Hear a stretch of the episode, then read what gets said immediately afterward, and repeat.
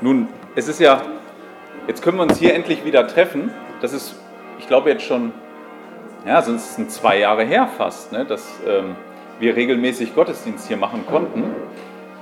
Und ich bin dankbar dafür, dass wir das wieder können und dass man sich wieder trifft. Online ist so eine Notlösung. Es gibt drei Dinge nämlich, die zu einer, die bei einer Predigt zusammenkommen. Drei Dinge.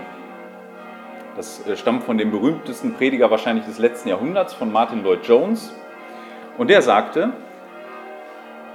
bei einer Predigt geht es darum, dass ein Prediger eine Predigt vorbereitet und die Zuhörer sich auch vorbereiten. Diese drei Dinge kommen zusammen. Eine Predigt hängt also nicht nur vom Prediger und von der vorbereiteten Predigt ab, sondern auch davon, ob eure Herzen bereit sind. Das ist das Dritte. Also wenn eine Predigt euch manchmal zum einen Ohr raus und zum anderen rausgeht, muss das nicht am Prediger liegen und auch nicht an seiner Vorbereitung. Dann kann es daran liegen, dass eure Herzen ganz woanders sind und dass ihr einfach nicht hört. Deshalb beten wir, bevor wir mit der Predigt starten, für unsere Herzen, damit wir hören und das aufnehmen.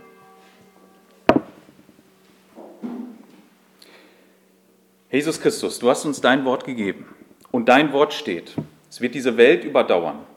Diese Welt wird vergehen und dein Wort nicht. Ja, Herr, wir danken dir dafür, dass wir, dass wir das als zuverlässige Quelle haben. Dass wir nicht über dich reden müssten, als als wärst du irgendwie nicht greifbar, irgendein ja, ein, ein Mensch, über den man nur spekulieren kann. Nein, du bist der einzig wahre Gott, der sich offenbart hat und den wir kennen dürfen. So bitten wir darum. Lass unsere Herzen offen sein für dein Wort. Lass uns dich erkennen. Stärke unseren Glauben. Amen. Der heutige Predigtext befindet sich in Hebräer 11, Vers 13 bis 16. Und den habe ich so überschrieben, Gott schämt sich für die Gläubigen nicht. Mag ein komischer Titel sein. Gott schämt sich für die Gläubigen nicht. Es ist so eine Sache mit dem Warten, das haben wir gerade erlebt. Warten ist wohl eine der schwierigsten Dinge, die wir Menschen tun und lernen müssen. Je jünger man ist, ich gucke die Kinder an, je jünger man ist, desto schwieriger fällt das Warten gerade die Zeit, die kam einem ja schon lange vor. Aber ihr kennt das vielleicht, dass wenn man in einem Wartezimmer sitzt, auf einen Termin wartet, dass dann die Zeit nicht umzugehen scheint. Es ist kein Fortschritt zu erkennen, es wird keiner rausgerufen. Man wartet und wartet. Oder wir hatten Geburtstagskinder diese Woche, das waren jetzt große, ja, außer der Samuel. Ähm, ich weiß nicht, ihr Kinder, wenn, wenn ihr daran denkt, vor eurem Geburtstag und man anfangen kann, die Tage zu zählen, die, die kommen einem immer länger vor. Ne? Das, das dauert und dauert. Ähnlich wie in der Vorweihnachtszeit. Das Warten ist aber ein wichtiger Bestandteil im Leben eines Christen. Echter Glaube kann warten. Und genau darum ging es. Es ging den Männern im Alten Testament nicht anders.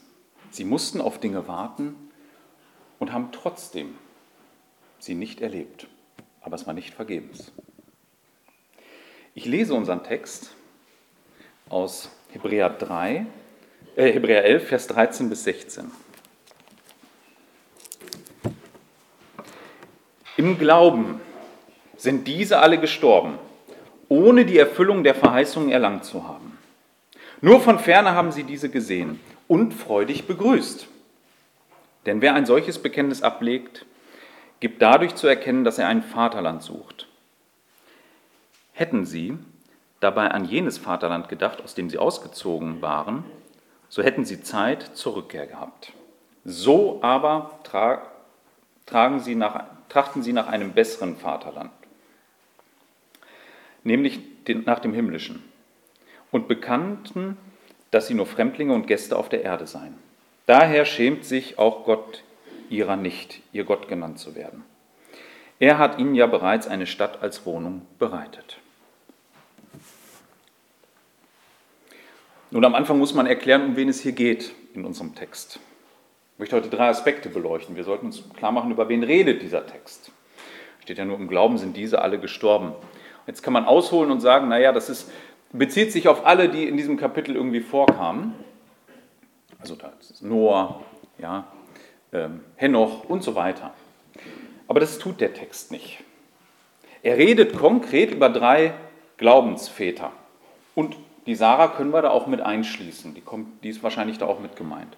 Das sind nämlich Abraham, Isaac und Jakob. Diese drei. Weil es geht hier im Kontext darum, dass diese Männer aus einem Land ausgezogen sind ja, und als Fremde lebten ähm, und eine Verheißung hatten. Und das hatten die anderen nicht. Und deshalb ähm, geht es ähm, um diese Männer. Und diesen Glauben, den wollen wir uns genauer anschauen. Zuerst einmal hatte Abraham eine Verheißung bekommen. Eine Verheißung, das war eine Zusage Gottes, nämlich die bestand aus mehreren Dingen. Einmal sollte er ein Land besitzen. Das hatte Gott ihm versprochen. Zum anderen wollte er aus Abraham eine große Nation machen. Abraham war damals schon ein alter Mann. Er wollte ihm auch einen großen Namen machen, also dafür sorgen, dass er bekannt wäre. Gott würde auch seine Feinde strafen und die, die ihm wohlgesonnen wären, segnen. Und durch Abraham würde er letzten Endes alle Völker segnen. Das hatte er versprochen, über alle Generationen. Wenn man sich das Leben dann aber von Abraham anguckt, dann vergeht das. Man hat den Eindruck, das erfüllt sich nicht. Weder ist er eine große Nation geworden, noch besaß er viel Land. Das war ein Acker, den er besaß, der zum Beerdigen reichte, aber zu mehr nicht. Ja, er hat nichts, nichts davon im Grunde so richtig erlebt. Dann kam der Isaak und ihm ging es auch nicht anders. Und schließlich auch der Jakob. Und da könnte man sogar festhalten, der war sogar noch weiter weg von der Erfüllung der Verheißung insofern, als dass er nicht mal in diesem, in diesem Land starb, das ihnen versprochen war. Der starb in Ägypten, in der Fremde. 130 Jahre hatte er in der Region dieses Landes zugebracht, um schließlich im Alter wegzugehen. Und so vergingen Jahrzehnte, ohne dass sich diese Verheißung erfüllen. Das Erstaunliche aber an diesen Männern ist doch nun, dass sie trotzdem glaubten und treu waren. Jakob zum Beispiel befahl, dass nach seinem Tod man seine Leiche, also seinen Körper, auf diesen Acker bringen sollte, den sein Großvater erworben hatte und ihn dort bestatten sollte. Also damit brachte er zum Ausdruck, dass er daran glaubte, dass Gott trotzdem über seinen Tod hinaus die Verheißung wahrmachen würde. Sicherlich war für sie die Versuchung da, an der einen oder anderen Stelle Gottes Versprechen herbeizurufen, das Ganze zu beschleunigen. Und dafür gibt es genug Beispiele. Aber letzten Endes haben sie geglaubt über das Leben hinaus. Und das sind die Glaubensvorbilder, die uns die Bibel vorstellt. Zweifelsohne waren diese Verheißungen vielleicht sogar zu groß für ein Leben, ein einzelnes. Ja, Gott hatte Verheißungen gegeben. Naja, es ist schwer, in einer Generation ein Volk zu machen. Ja, das leuchtet uns allen ein. Diese Verheißung war zu groß, von vornherein angelegt. Es hat sie aber nicht davon abgehalten, darauf zu vertrauen, dass Gott das wahr machen würde. Wenn man das Leben dieser Männer jetzt aber von außen betrachtet, könnte man doch meinen, also man wäre ein Zeitgenosse und man sieht diese Männer und denkt, die verplempern ihr Leben. Die verplempern das doch ist doch verschwendet. Da warten sie auf eine Zusage, die sich in ihrem Leben wahrscheinlich gar nicht erfüllen wird. Und man sieht noch nicht mal, dass da irgendwas entsteht. Einen Sohn hat der Abraham gehabt, auf den diese Verheißung zugeschnitten war, ist doch weit davon entfernt, ein Volk zu werden. Und diesem Sohn ging es auch nicht anders. Lange hat er auf Kinder gewartet. Da kann man doch denken, Gott lässt sich aber viel Zeit. Der Glaube verlangt aber von allen, dass wir bereit sind zu warten. In der heutigen Zeit, in der man alles sofort und an jeden Ort bekommt, wo man möchte. Einige von euch waren im Urlaub. Selbst da hätte man Sachen sich bestellen können über große Online-Plattformen. Und es hätte vielleicht ein paar Tage gedauert, aber dann wäre es da. Und in Deutschland wartet man oft nicht mal mehr einen Tag, wenn man was online bestellt. Man hat es.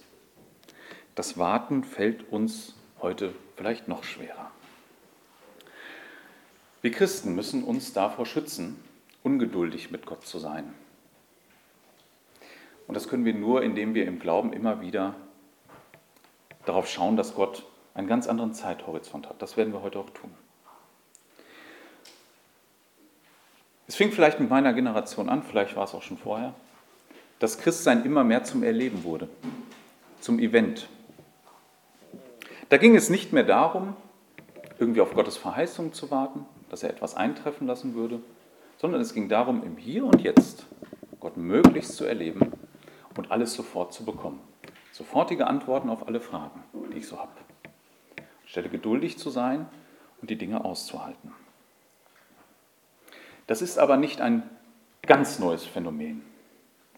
Das ist vielleicht besonders stark in meiner Generation und den Nachkommenden, dass man da so immer wieder auf ja, die Zeit beschleunigen möchte. Die ersten Christen, ähm, die erste Generation, die, die stand schon vor ähnlichen Fragen. Auch bei denen gab es Fragen, ähm, wie zum Beispiel, Jesus hat doch verheißen, dass er wiederkommt. Warum dauert denn das so lange? Und jetzt gab es die einen, die das wirklich verwirrt hat. Die haben gedacht, das kann doch nicht sein. Der braucht wirklich lange. Was ist denn jetzt? Hat er gelogen? Hat das, ist das nicht die Wahrheit, dass er wiederkommen wird? Und für andere war das ein Anlass, über den Glauben der Christen zu spotten und sich lustig zu machen. Guck mal, was die glauben. Im zweiten Petrusbrief und auch im Thessalonikbrief gibt Paulus Antworten. Ich möchte mal aus dem zweiten, Thessalonik, äh, aus dem zweiten Petrusbrief aus Kapitel 3, Vers 8 bis 12, die Verse lesen, die den Christen eine Antwort geben sollen, warum Warten an dieser Stelle wichtig ist und warum man auch warten muss. Da sagt er, der Petrus, eins aber sei euch nicht verborgen, ihr Lieben, dass ein Tag vor dem Herrn tausend Jahre ist und tausend Jahre wie ein Tag. Kurz an der Stelle, das ist nicht auf die Schöpfung bezogen. Die waren sieben Tagen.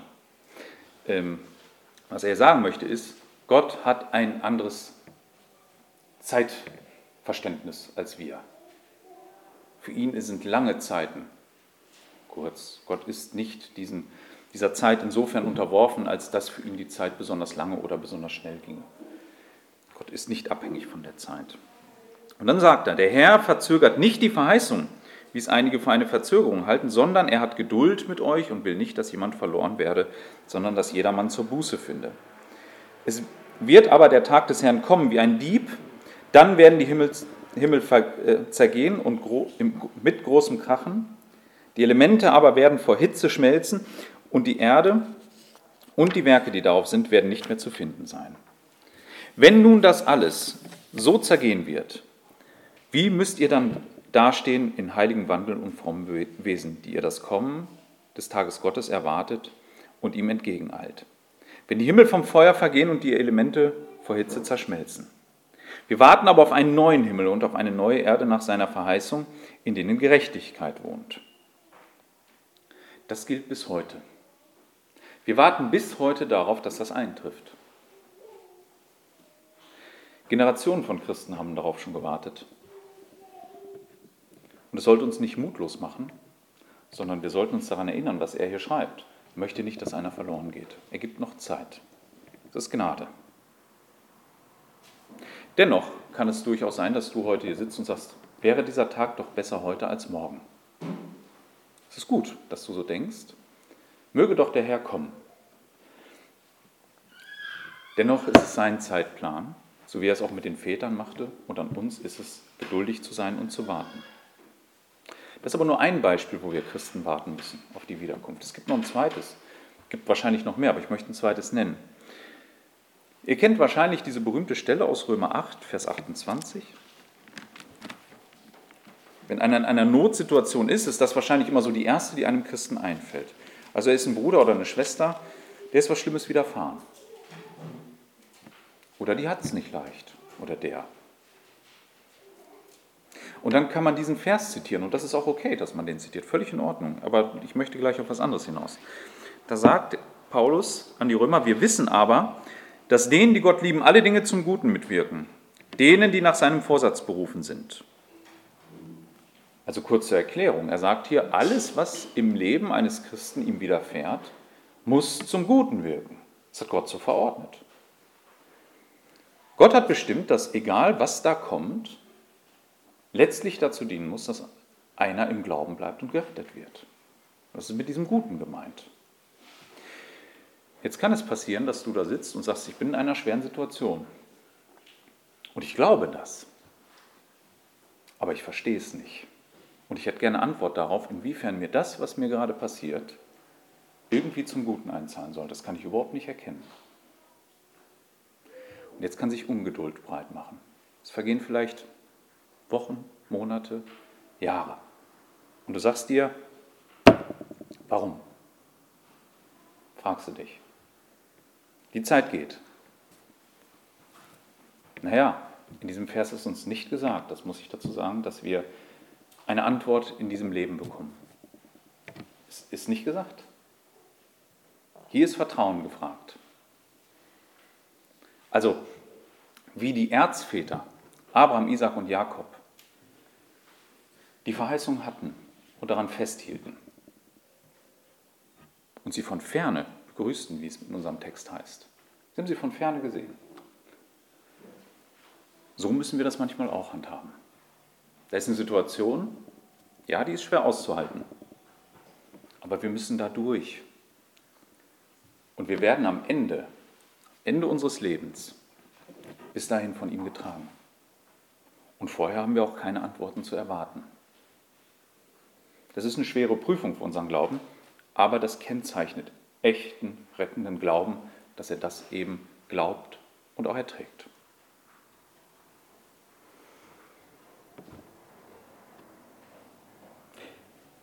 Ja, es ist erstaunlich, was als nächstes in unserem Text steht. Ähm, das ist ähm, ab Vers, das ist so 13b. Das habe ich eben angedeutet. Also da steht, nur von ferne haben sie diese, also damit ist die Verheißung gemeint, gesehen und freudig begrüßt. Denn wer ein solches Bekenntnis ablegt, gibt dadurch zu erkennen, dass er ein Vaterland sucht. Hätten sie ähm, dabei an jenes Vaterland gedacht, aus dem sie ausgezogen waren, so hätten sie Zeit zur Rückkehr gehabt. So aber tragen sie, trachten sie nach einem besseren Vaterland, nämlich nach dem himmlischen. Ja, ähm, jetzt habe ich einen Teil unterschlagen und bekannten, dass sie nur Fremdlinge und Gäste seien. Das Erstaunliche hieran ist, man könnte jetzt glauben, die Verheißung kommt nicht und die tritt überhaupt nicht ein. Jetzt könnte man sagen, das muss einen doch frustrieren. Und unser Text sagt eigentlich genau das Gegenteil. Die haben das von ferne gesehen und haben sich gefreut. Sie haben es begrüßt. Ähm, dabei kann man sich Folgendes vorstellen. Äh, vielleicht ist es das Bild, das er hier beschreibt. Man könnte sich vorstellen, äh, wie so ein Wanderer, der aus der Ferne eine Stadt sieht, irgendwo auf einem Berg. Oder jemand, der im einem Heißluftballon über eine, einen Ort fliegt und man sieht ihn von ferne, man erkennt ihn nicht richtig, aber man winkt und freut sich. Freut sich über die Stadt, man freut sich über den Wanderer. Und so in der Art kann man sich das vorstellen, was er hier meint. Das heißt, ähm, obwohl sie diese Verheißung nicht in ihrem Leben in der vollen Blüte gesehen haben, wussten sie, das kommt. Und das hat sie gefreut, dass das kommt. Dieser Glaube war nämlich nicht auf sich gerichtet der war nicht selbstzentriert. Es ging ihnen nicht darum, möglichst strahlend selbst dazustehen. Nein, sie wussten, das kann Zeit dauern, bis so ein Volk kommt. Und sie haben trotzdem im Glauben ausgehalten, obwohl sie wussten, das ist vielleicht noch in weiter Zukunft, was Gott tun wird.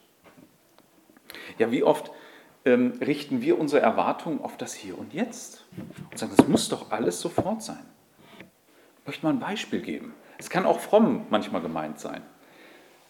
Das kann sich auf unseren Dienst beziehen. Vielleicht hast du eine Aufgabe. Du gibst Menschen das Wort, das Evangelium weiter. Und jetzt gibt es Verheißungen dafür, dass Gottes Wort zum Beispiel nicht zu ihm leer zurückkehrt. Da kann man Jesaja 55, 10 bis 11 nehmen. Da steht: Denn gleich wie der Regen und Schnee vom Himmel fällt und nicht wieder dahin zurückkehrt, sondern feucht, feuchtet die Erde an und macht sie fruchtbar und lässt wachsen, dass sie gibt Samen zu sehen und Brot zu essen. So soll das Wort, das aus meinem Mund geht, auch sein. Es wird nicht wieder leer zu mir zurückkehren, sondern wird tun, was mir gefällt, und ihm wird gelingen, wozu ich es sende. Ja, dann magst du mit dieser Verheißung im Hinterkopf jetzt sagen, ich investiere so viel in diese Menschen, ich investiere so viel, ich gebe ihnen das Wort, aber ich sehe keine Resultate. Die sehe ich einfach nicht. Was machst du jetzt? Also, das sind vielleicht die Resultate, die du dir wünschst. Vielleicht wünscht dir das jemand aus deiner Sonntagsschulgruppe oder was auch immer, oder aus deinem Hauskreis oder aus deiner Familie, den du immer das treu weitergibst, dass der sich doch möglichst schnell bekehrt. Und es dauert.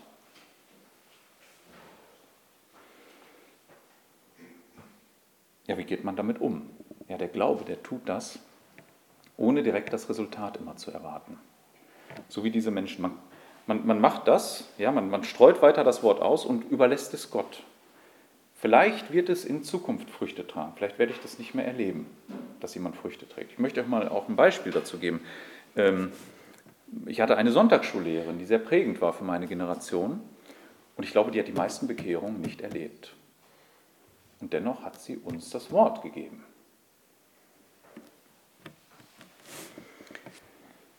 Wenn man nämlich umgekehrt an die Sache rangeht, kann es gefährlich werden. Wenn man immer nur guckt und versucht selber Resultate zu erzeugen, selbstzentriert das immer alles erleben will und nicht für Gott machen will und es seinem Plan überlässt, dann kann das gefährlich sein.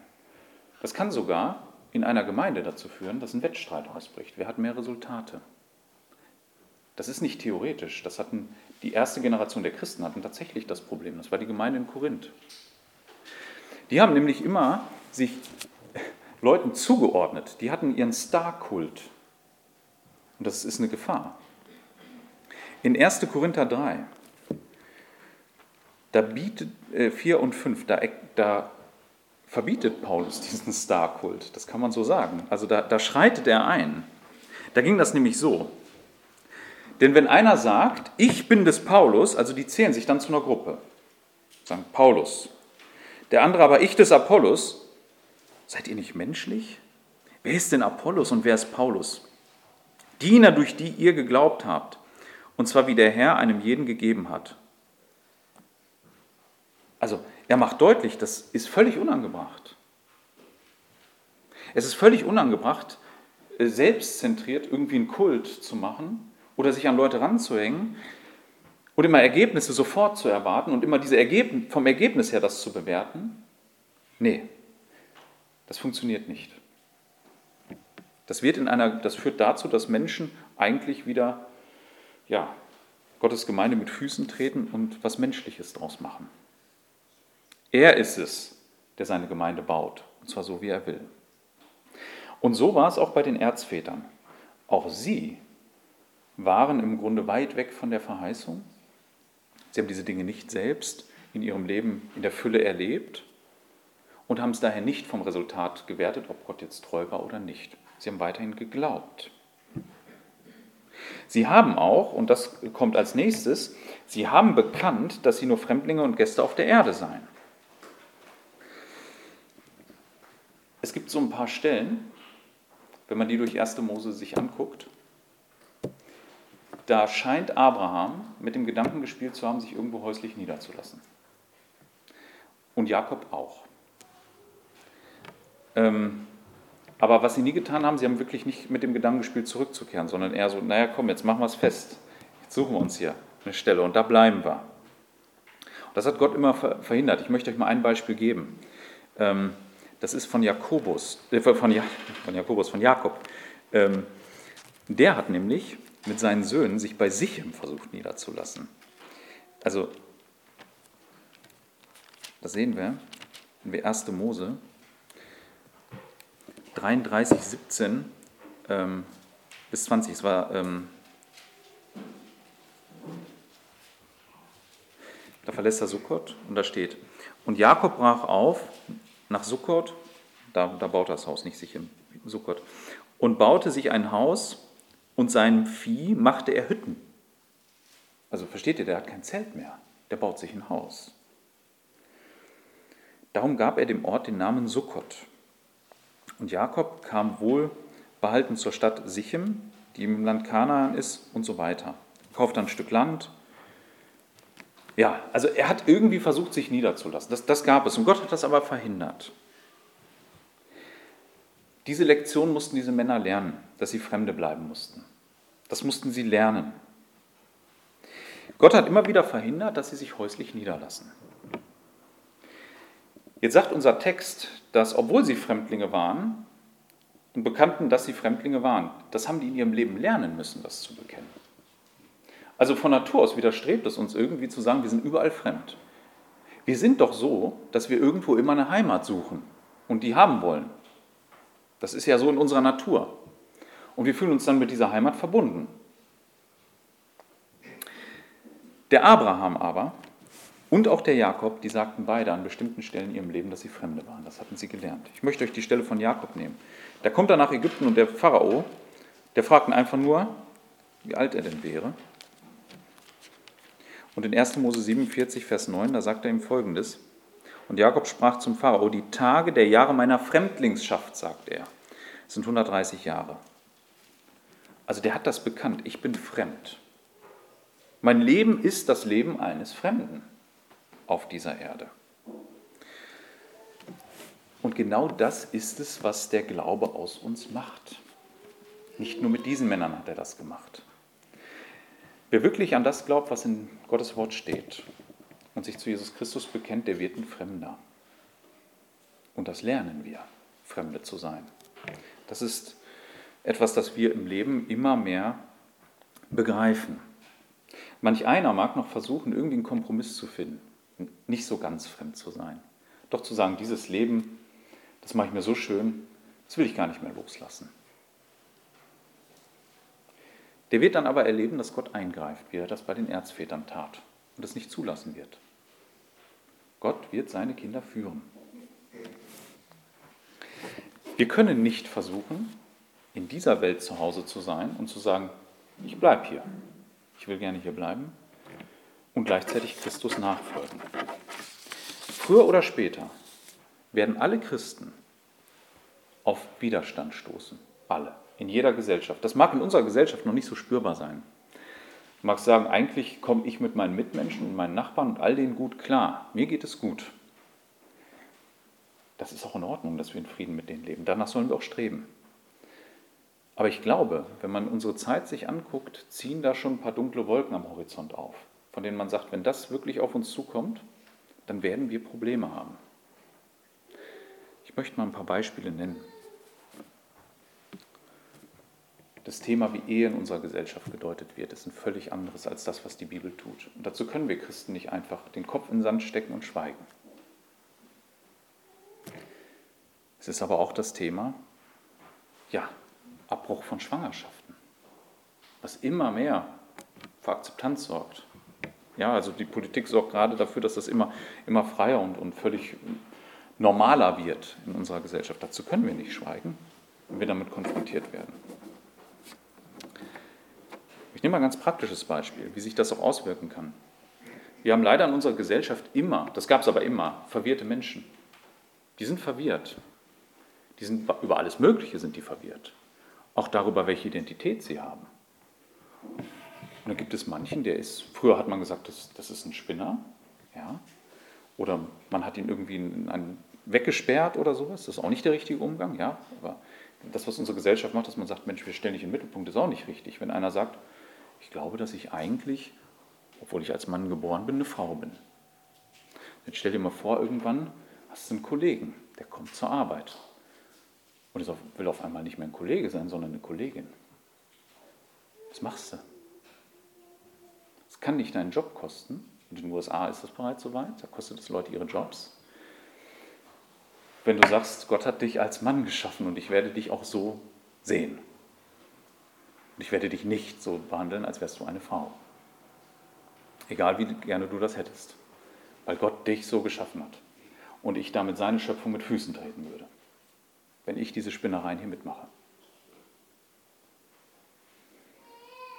Wir werden mit unserer Anschauung, mit unseren in der Nachfolge Fremde sein. Und dafür werden wir keinen Applaus kriegen. Wir werden dafür belächelt. Egal wie die Zukunft aussieht, ob das alles auf uns zukommt oder nicht, weiß ich nicht. Kann sein, kann nicht sein. Wir werden hier Fremde sein. Und das wird die Welt uns früher oder später auch zu verstehen geben. Ich kenne dich nicht, du bist fremd.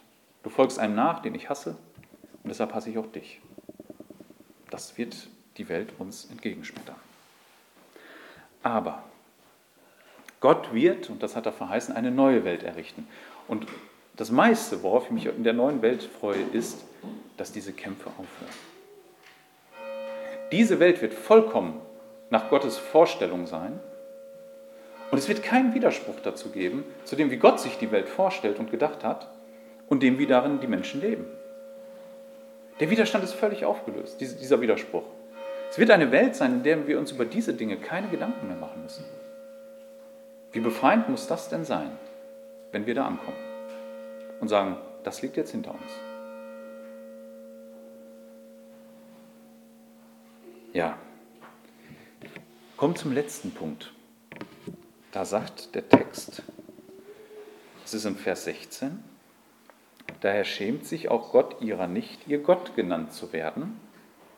Er hat ihnen ja bereits eine Stadt bereitet. Das habe ich eben angedeutet. Damit ist der Himmel gemeint. Das hat er schon vorbereitet. Was aber erstaunlich ist, ist das Wort, dass Gott sich ihrer nicht, also Abraham, Isaac und Jakob, nicht schämt, ihr Gott genannt zu werden. Woran, woher wissen wir das denn, dass er sich nicht schämt? Ganz einfach, er bezeichnet sich immer als Gott Abrahams, Isaaks und Jakobs. Das macht er ganz oft im Alten Testament. Daher wissen wir das. Also Gott sagt, wenn ihr wissen wollt, welcher Gott ich bin, dann bin ich der Gott Abrahams, Isaaks und Jakobs. Dann guckt euch diese Männer an. Die, mit denen bin, denen habe ich die Verheißung gegeben, mit denen bin ich gewandelt. Auf die verweist er. Wenn Gott sich ihrer schämen würde, dann müssen wir mal drüber nachdenken, wie sieht denn das aus? Ähm, was bedeutet das überhaupt, dass, dass man sich schämt? Also Scham, glaube ich, äh, haben alle gesunden Menschen irgendwie. Es gibt so Situationen, in die wir geraten können, wo wir uns auch für andere schämen. Ja, also in Deutschland gibt es ja auch ein Wort dafür, das ist, äh, glaube ich, in unserer Sprache einzigartig, Fremdschämen. Ähm, das kann sein, dass man ähm, einen Freund oder eine Freundin hat oder jemanden, den man kennt, und der macht etwas völlig Unerhörtes oder Peinliches. Oder etwas, was den Ruf völlig ruiniert. Und in dem Moment möchte man im Boden versinken und sagt, den kenne ich nicht. Also wir sehen das schon nach dem Sündenfall. Die erste Reaktion, die die Sünde hervorgerufen hat, war Scham. Gemeinschaft war zerstört und genau das tut Scham, dass man sagt, mit dem will ich jetzt nicht. Scham sorgt dafür, dass da keine Gemeinschaft in dem Moment da ist. Und das war zwischen Adam und Eva die erste Reaktion. Wir müssen uns hier verstecken. Voreinander haben sie sich durch Kleidung verborgen und vor Gott. Und das macht Scham.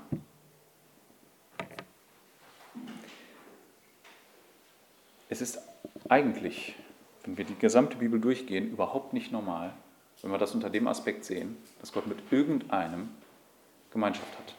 Er müsste für uns alle Scham empfinden und auch für Abraham, Isaac und Jakob.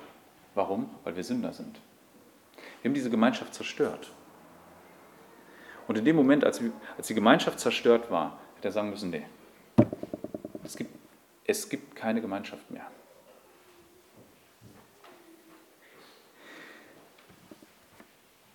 Die Bibel kennt nämlich nicht, dass Gott einfach so, einfach so Gemeinschaft mit uns hat. Im Grunde kann man das so sagen, die Gemeinschaft ist mit niemandem möglich, rein auf, auf der Basis, wenn man uns anguckt, uns Menschen. Paulus sagt das. Er sagt das hart und bestimmt in Römer 3, Vers 10. Da, ist, da zitiert das Alte Testament, da ist keiner, der gerecht ist, auch nicht einer. Da ist keiner, der verständig ist, da ist keiner, der nach Gott fragt. Alle sind abgewichen und allesamt verdorben. Da ist keiner, der Gutes tut, auch nicht einer.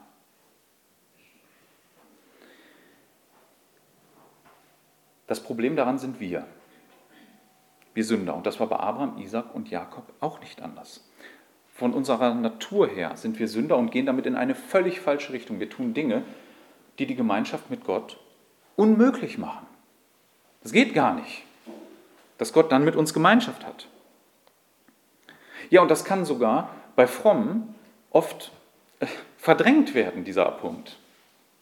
Also manchmal ist es so, vielleicht habt ihr das schon mal in einer Verkündigung oder sowas gehört, dass das alles gar kein Problem sei. Komm, wie du bist. Ich habe neulich sogar was, was äh, gehört, da hat es mir Nackenhaare hochgestellt. Da sagt einer, ähm, Nachfolge bedeutet nicht, dass Gott dich ändert, sondern dass Gott offenbart, wie du immer warst.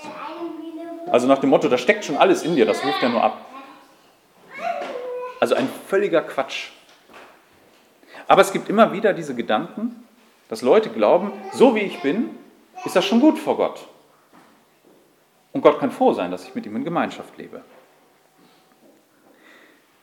Gott wird diesen Menschen aber eines Tages deutlich machen, am, am Ende der Tage, dass er sich ihrer schämt. Und er wird sie abweisen und sagen, nein, mit dir keine Gemeinschaft. Es gibt die drastische Schilderung von Jesus, wie das aussehen wird. In Matthäus 7, 21 bis 23. Da sagt er, es werden nicht alle, die zu mir sagen, Herr, Herr, in das Himmelreich kommen, sondern die den Willen tun meines Vaters im Himmel. Es werden viele zu mir sagen an jenem Tag, Herr, Herr, haben wir nicht in deinem Namen geweissagt? Also die versuchen auf einer anderen Ebene die Gemeinschaft wiederherzustellen. Haben wir nicht geweissagt? So, du musst ja stolz auf uns sein, was wir alles gemacht haben.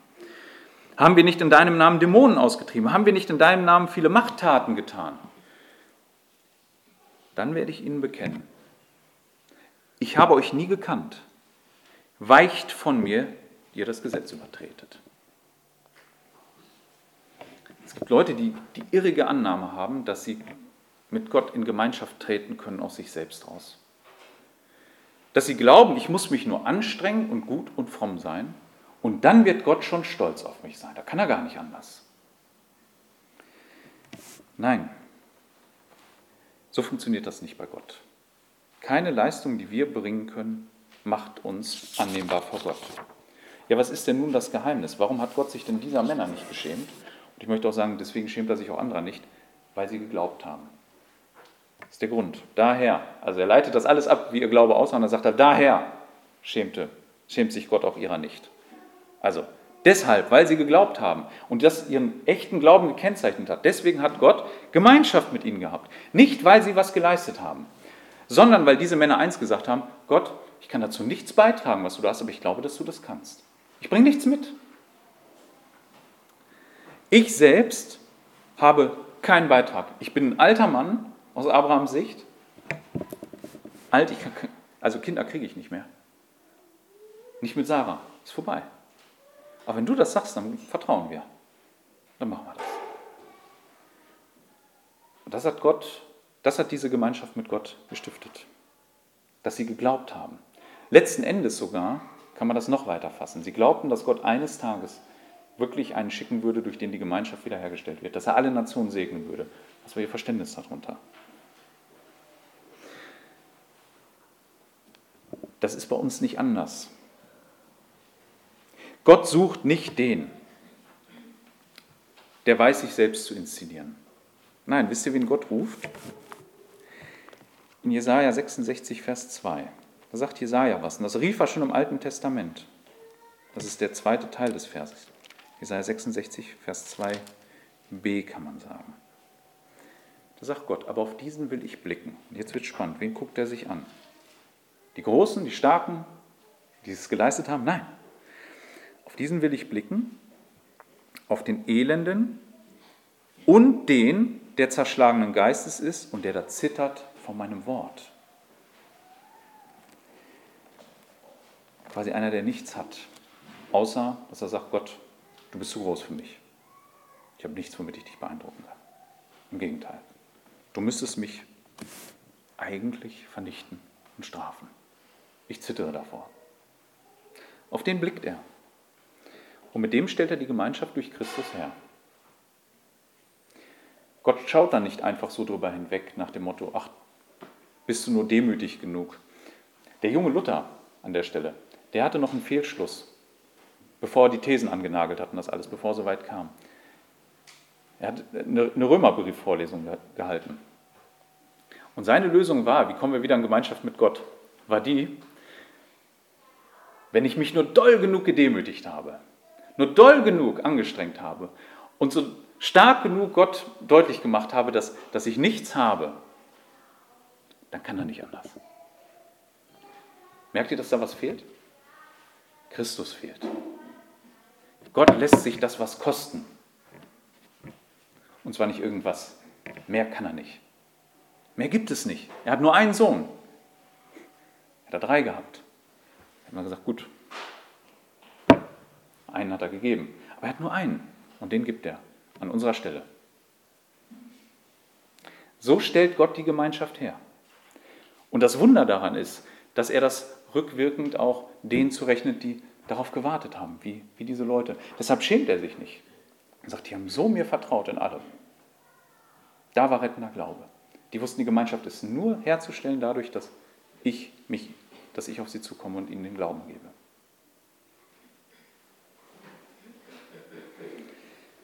Für uns ist das heute nicht anders. Unsere Gemeinschaft zu Gott können wir nicht herstellen, auch wenn wir uns für moralisch so toll halten. Das ist einer der größten Irrtümer und der wird viele in die Hölle schicken, ich sage es euch, dieser Irrtum. Viele werden sich wundern, dass sie in die Hölle kommen, weil sie denken, sie sind moralisch gut. Das ist die große Krankheit in unserer Gesellschaft. Fragt die Leute, die sind alle gut, die sind alle top moralisch. Und sie glauben, sie brauchen Christus nicht. Und deshalb wird Gott sie in die Hölle schicken. Das ist die Realität. Niemand kommt wegen seiner Moral in den Himmel. Nur der, der zu Christus gehört. Nur der allein. Der weiß, dass er nichts hat. Keine Moral, keine Leistung, keine guten Werke, für die er sich prahlerisch vor Gott stellen kann. Nur der, der kommt in das Reich Gottes. Derer schämt Gott sich nicht. Ich komme zum Schluss.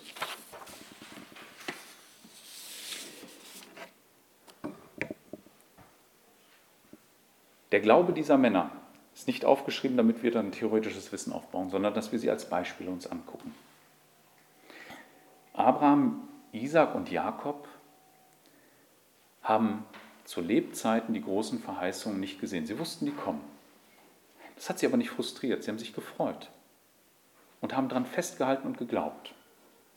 Und weil sie die Hoffnung ganz auf Gott gesetzt hatten, deshalb schämt Gott sich ihrer nicht. Und das wird bei jedem auch so sein, der hier heute sitzt. Jeder, der an Jesus Christus glaubt, wird gerettet werden. Jeder, der weiß, dass er nichts zu bringen hat. Ja, so lasst uns darum kämpfen, alle, im Glauben, dass wir das nicht aus den Augen verlieren und nicht andere Dinge aufbauen, für die wir meinen, uns rühmen zu können. Amen. Ich bete noch.